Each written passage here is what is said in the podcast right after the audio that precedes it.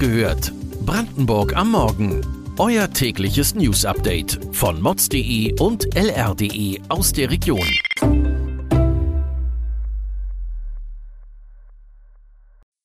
Guten Morgen Brandenburg. Das Podcast-Team und die Online-Redaktion von mods.de und lr.de wünschen euch ein gesundes neues Jahr 2023. Es ist der 2. Januar, eine neue Woche und ein neues Jahr beginnt.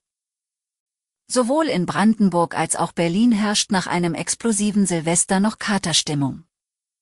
Die Polizei in Brandenburg musste zu mehr Einsätzen ausrücken als in den beiden Vorjahren.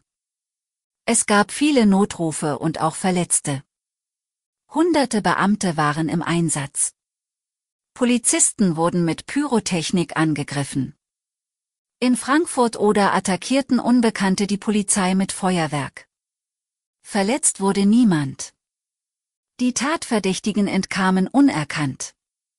Ähnliches geschah in Prenzlau in der Uckermark, als ein 36-Jähriger am Silvesterabend mehrfach Raketen in Richtung Polizeiinspektion zündete.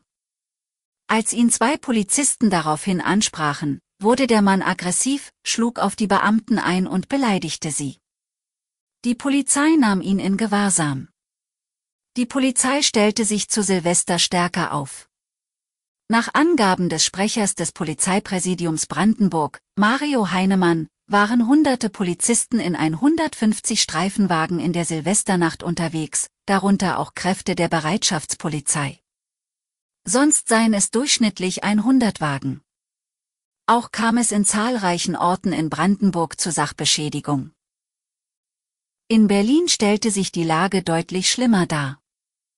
Polizei und Feuerwehr hatten mit zusammen fast 4000 Einsätzen allerdings noch mehr zu tun als zuletzt an Silvester vor der Pandemie. Geschockt zeigten sich die Einsatzkräfte über Angriffe mit Böllern und Raketen. 33 Polizisten und Feuerwehrleute wurden verletzt. Politiker fordern Konsequenzen. Wegen mutmaßlicher Gesetzesverstöße wurden 103 Menschen vorläufig festgenommen.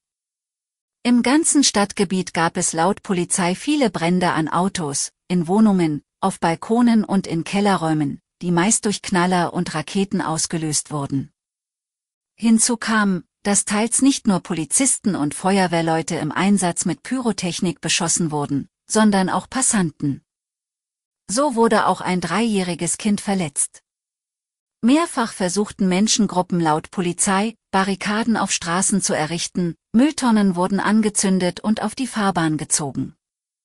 Berlins regierende Bürgermeisterin Franziska Giffey zeigte sich erschüttert.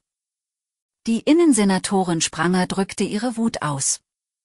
Der Vorsitzende der Berliner Polizeigewerkschaft forderte ein Böllerverbot für kommendes Jahr. In der Uckermark wird es derweil ernst. Deutschland hat zu Jahresbeginn alle Rohölimporte aus Russland gestoppt. Damit fließt nun kein russisches Öl mehr zum PCK in Schwedt seit gestern. Nun soll PCK mit etwa 1200 Beschäftigten mit Tankeröl arbeiten, das zum Teil über den Hafen Rostock, zum Teil über den polnischen Hafen Danzig kommt. Zusätzlich soll Kasachstan Rohöl liefern. Für das PCK wird eine Auslastung von zunächst 70 Prozent angenommen. Der PCK-Chef gibt sich bislang zuversichtlich bei der Auslastung. Brandenburgs Ministerpräsident Dietmar Woidke von der SPD hält die Treibstoffversorgung zunächst ebenfalls für gesichert, nimmt aber auch den Bund für eine sichere Versorgung in die Pflicht, da die Bundesregierung die Entscheidung für ein Embargo getroffen habe. Das vergangene Jahr 2022 fiel durch eine Reihe spektakulärer Drogenprozesse auf. In Brandenburg hat die Polizei über 100 tatverdächtige Nutzer diverser Kryptodienste wie Encrochat identifiziert. Nur gegen einen Teil von ihnen wurden bisher Strafprozesse eröffnet. 31 seien bislang verurteilt worden laut einer Sprecherin des Polizeipräsidiums in Potsdam. Einige Verfahren stehen derzeit an Brandenburger Gerichten vor dem Abschluss. So wie der Fall von Matthias R. aus Eberswalde, der Drahtzieher einer Bande gewesen sein soll, die mit 800 Kilogramm Marihuana gehandelt hatte. In den kommenden Wochen soll das Urteil gegen ihn verkündet werden. In Cottbus steht derweil ein ehemaliger Profiboxer und Hells Angels Rocker vor Gericht. Er soll mit Drogen im Wert von 660.000 Euro gedealt haben. Auch dieser Prozess nähert sich seinem Ende. Das Brandenburger Justizministerium hat bereits angekündigt, zusätzliche Richter und Kammern an den Landgerichten einzurichten, um die Flut der zu erwartenden Drogenverfahren zu bewältigen. Umgesetzt ist das noch nicht. Allerdings bleiben an der Verwertbarkeit der Encrochet-Daten Zweifel, obwohl der Bundesgerichtshof eindeutig geurteilt hat. Das war es für heute mit dem ersten Wachgehört-Podcast des Jahres 2023. Ihr habt Anregungen oder Fragen? Schreibt sie an wachgehört.mods.de. Wir wünschen euch einen guten Start ins neue Jahr. Am Dienstag hört ihr wieder die nächste Folge unseres Morgen-Podcasts. Kommt gut in den Tag.